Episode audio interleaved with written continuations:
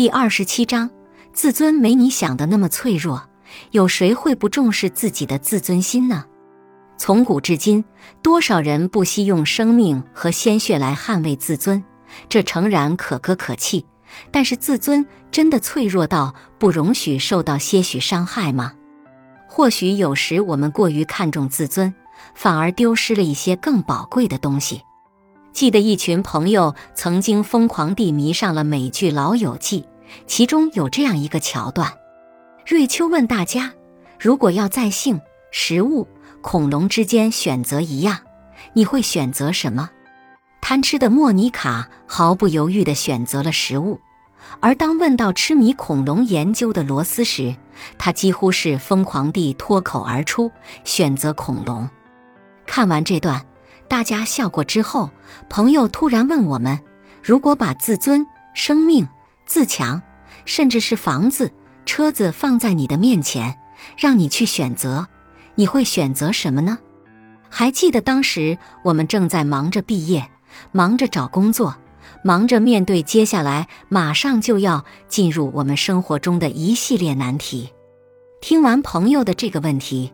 刚刚还沉浸在搞笑剧情中的我们，顿时安静了下来。大家开始感叹生活不易。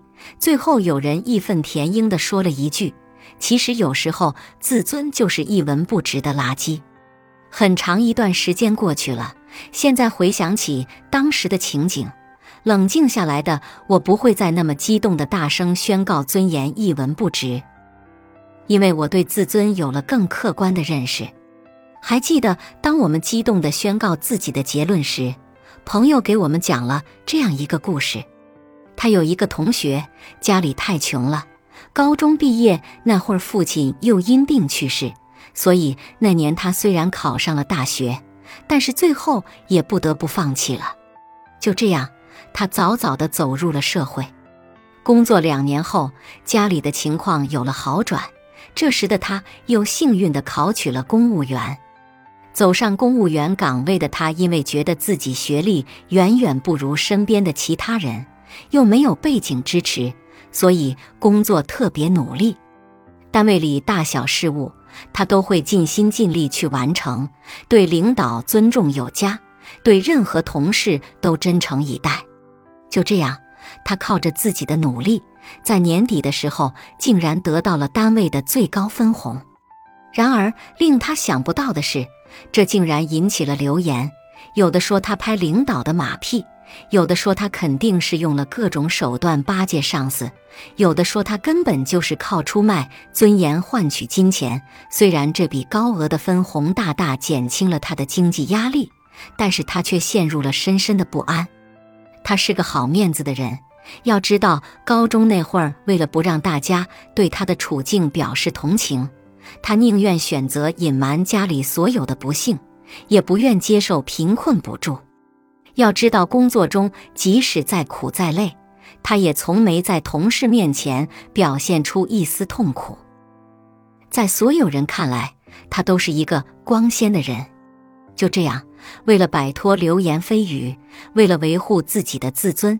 他毅然放弃了那笔分红，放弃了这份别人打破头想要得到的工作。朋友告诉我，这是一个真实的故事。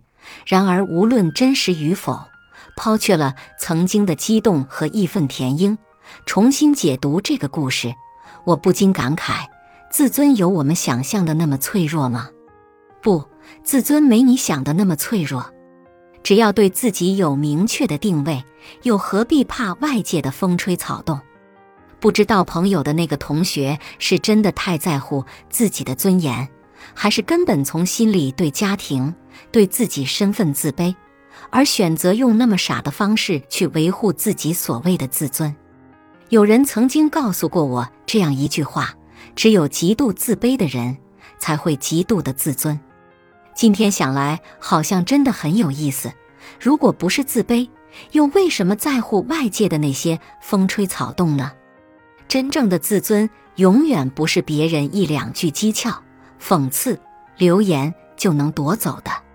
只有那些好面子、太过虚荣的人，才会将自尊当作装点自己的易破碎的水晶，小心地供奉起来。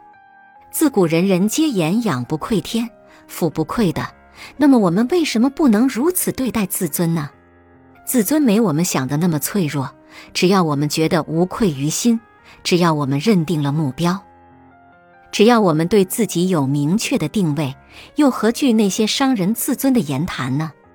外界的侮辱也好，重伤也罢，只要我们认定了自己所要坚持的就可以了。如果为了一时的面子和虚荣心而冲动行事，不但不能挽回所谓的自尊，怕是还会失去更多。本集播放完毕，感谢您的收听，喜欢别忘了订阅专辑、关注主播，主页有更多精彩内容。